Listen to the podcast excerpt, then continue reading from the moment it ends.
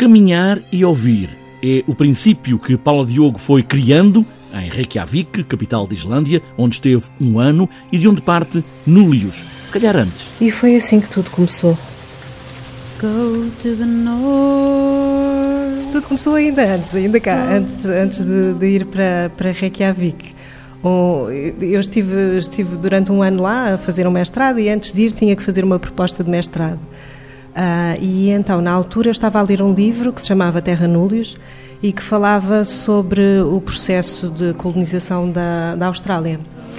E, e, era uma coisa que me interessava muito porque também me interessava a mim falar sobre a nossa própria história e arranjar um modo de o fazer que fosse também um, um modo que me fosse próximo. Terra Núlios é uma ideia criada pela lei internacional para definir territórios que não pertenciam a ninguém e por isso podiam ser ocupados. Ainda hoje há territórios como este, Terra Núlios, mas há também um lado poético, uma ideia de espaço por explorar, um lugar para criar uma nova sociedade, uma ideia de teatro em andamento. Muitas histórias para ir ouvindo enquanto se caminha. Estamos agora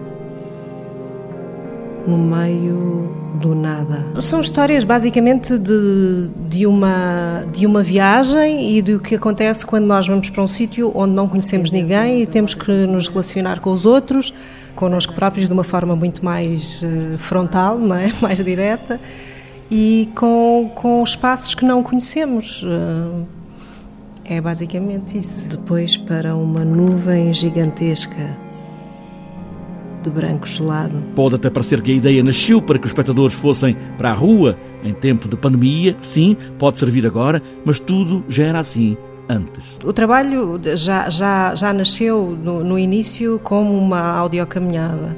E, e, de repente parece o formato mais fácil, digamos assim, para este, este momento que vivemos, em que as pessoas não podem estar em, em espaços fechados, em que é difícil, uh, em que temos de repensar também onde é que o teatro pode acontecer.